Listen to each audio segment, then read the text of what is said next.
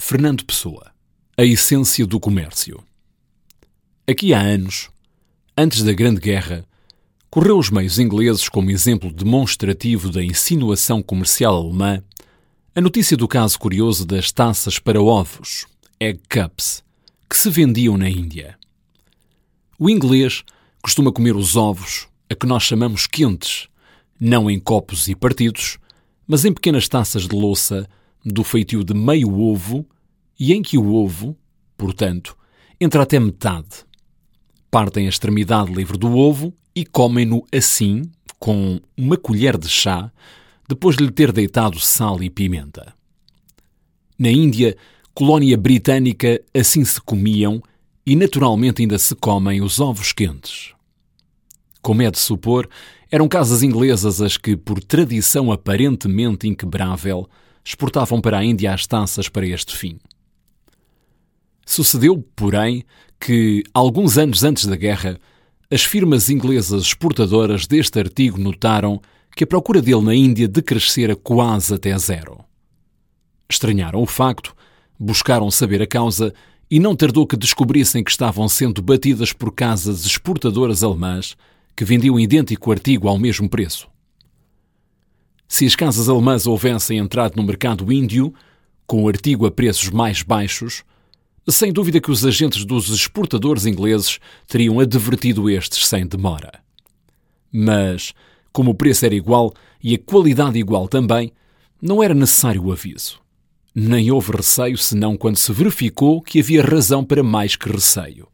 Isto é, quando se verificou que, nestas condições de duvidosa vantagem para o novo concorrente, o artigo alemão vencera por completo. Feita a averiguação ansiosa da causa deste mistério, não tardou que se descobrisse. Os ovos das galinhas indianas eram, e naturalmente ainda são, ligeiramente maiores que os das galinhas da Europa, ou pelo menos das da Grã-Bretanha. Os fabricantes ingleses exportavam as taças de tipo único que produziam para o consumo doméstico. Essas taças, evidentemente, serviam de um modo imperfeito aos ovos das galinhas da Índia. Os alemães notaram isto e fizeram taças ligeiramente maiores, próprias para receber esses ovos. Não tinham que alterar qualidade, podiam até baixá-la, nem que diminuir o preço tinham certa a vitória porque, em linguagem científica, se chama a adaptação ao meio. Tinham resolvido na Índia e para si o problema de comer o ovo de Colombo. Esta história, em aparência tão simples, encerra um ensinamento que todo comerciante, que o não seja simplesmente por brincar às vendas, devia tomar a peito, compreender na sua essência. Um comerciante, qualquer que seja, não é mais que um servidor do público ou de um público e recebe uma paga a que chama o seu lucro pela prestação desse serviço. Ora, toda a gente que serve deve, parece-nos, buscar agradar a quem serve. Para isso, é preciso estudar a quem se serve, mas estudá-lo sem preconceitos nem antecipações partindo não do princípio de que os outros pensam como nós, ou devem pensar como nós, porque em geral não pensam como nós, mas do princípio de que, se queremos servir os outros, para lucrar com isso ou não, nós é que devemos pensar como eles. O que temos que ver é como é que eles efetivamente pensam, e não como é que nos seria agradável ou conveniente que eles pensassem.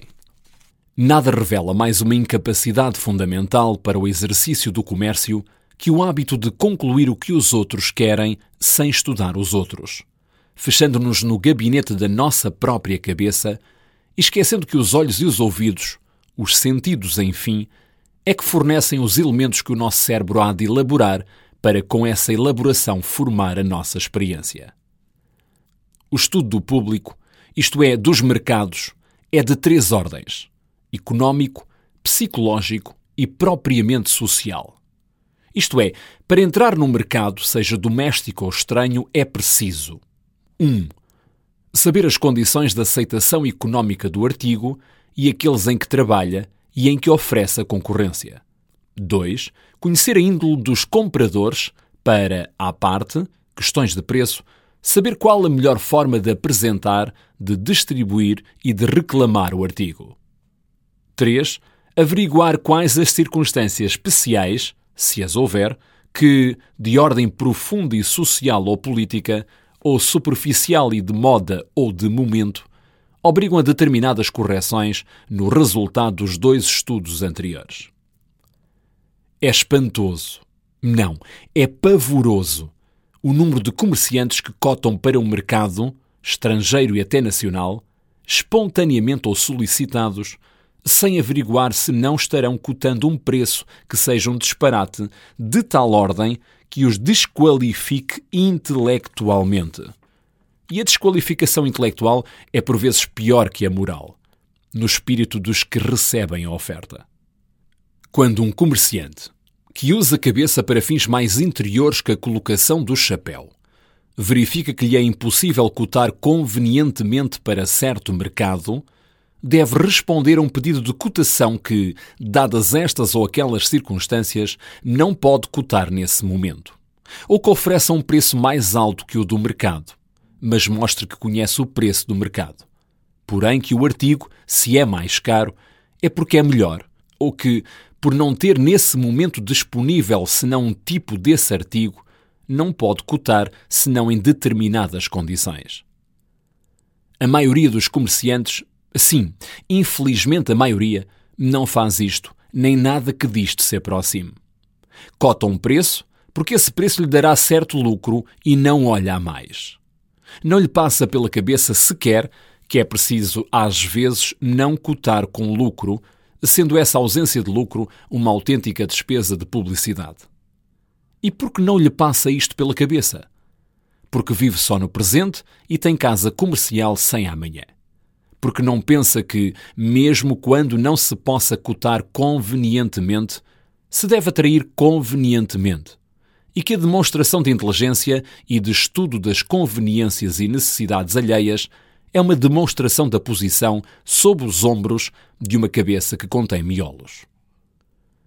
O estudo psicológico do mercado é também importante, mas, ao passo que o seu estudo económico é essencial e fundamental em qualquer género de comércio, é o comércio de retalho e as formas do outro comércio, de origem diretamente industrial, que com ele tem semelhança, que mais têm que atender a este elemento. A maneira de fabricar, de apresentar, de distribuir e de reclamar um artigo varia conforme a índole geral dos indivíduos que compõem o mercado onde se pretende vendê-lo. Num meio de gente educada, as condições são diferentes para todos estes casos do que num meio de analfabetos. Um meio provinciano, educado ou não, tem uma psicologia distinta de um meio de cidade. O modo de encarar a vida, ou pelo menos certos aspectos da vida, varia de país para país, de região para região. A humanidade, sem dúvida, é a mesma que em toda a parte. Sucede, porém, que em toda a parte é diferente é a mesma nas coisas essenciais, nos sentimentos fundamentais, mas, as mais das vezes, não são as coisas realmente essenciais que ela tem por essenciais, nem os sentimentos fundamentais que a preocupam como fundamentais. Em todos os tempos, em todas as terras, é o local, o superficial, o ocasional que mais tem preocupado a humanidade. Ora, é algo que mais preocupa a humanidade e constitui, portanto, as suas necessidades que o comércio essencialmente se dirige. E é por isso que o comerciante, que deveras o seja, tem para consigo mesmo o dever de estudar psicologicamente e um a um os agrupamentos humanos a que destina os seus artigos. O estudo propriamente social do meio é aparentado com o seu estudo psicológico mas ao mesmo tempo distinto dele. O estudo psicológico tem por objeto a mentalidade típica dos componentes de um determinado meio comerciável. O estudo propriamente social tem por objeto os hábitos puramente exteriores, as convenções, permanentes ou de acaso, e a estas últimas chama-se modas, e os caprichos incaracterísticos desses mesmos indivíduos. É claro que esses hábitos e essas convenções formam parte da índole dessa gente, mas é uma parte externa que não pode ser adivinhada através de um estudo cuidadoso dos indivíduos, mas que tem que ser conhecida, mais propriamente, através do estudo do meio em que eles vivem, considerado como destacado deles. Suponhamos que temos que introduzir determinado artigo na Itália. Nem para todos os artigos se dará, mas sem dúvida haverá alguns para cuja colocação importe considerar, à parte das circunstâncias económicas de que não estamos agora tratando, o italiano como italiano, o italiano como romano, veneziano, genovês, etc. O italiano como governado pelo regime fascista, o italiano como crescentemente detestador da França e assim indefinida, mas ao mesmo tempo muito definidamente. Um industrial que inventasse e produzisse um tipo de whisky novo, bom e barato, teria um mercado certo nas Ilhas Britânicas. Mas, se tivesse a lembrança de ornar as garrafas desse líquido de um rótulo com a bandeira daquele império, não deveria admirar-se de ver a maioria dos habitantes do Estado Livre da Irlanda impor-se o horroroso sacrifício de o não beber. O produto estava psicologicamente certo para esse meio, mas estava socialmente errado. Parece-nos que assim transmitimos claramente ao leitor a ideia da distinção entre o critério psicológico e o, por assim dizer, sociológico no estudo comercial dos mercados. Em resumo, o comerciante é um servidor do público. Tem que estudar esse público e as diferenças de público para público se o artigo que vende ou explora não é limitado a um mercado só. O comerciante não pode ter opiniões como comerciante, nem deve fazer comercialmente qualquer coisa que leve a crer que as tem. Um comerciante português que faça um rótulo encarnado e verde, ou azul e branco, comete um erro comercial.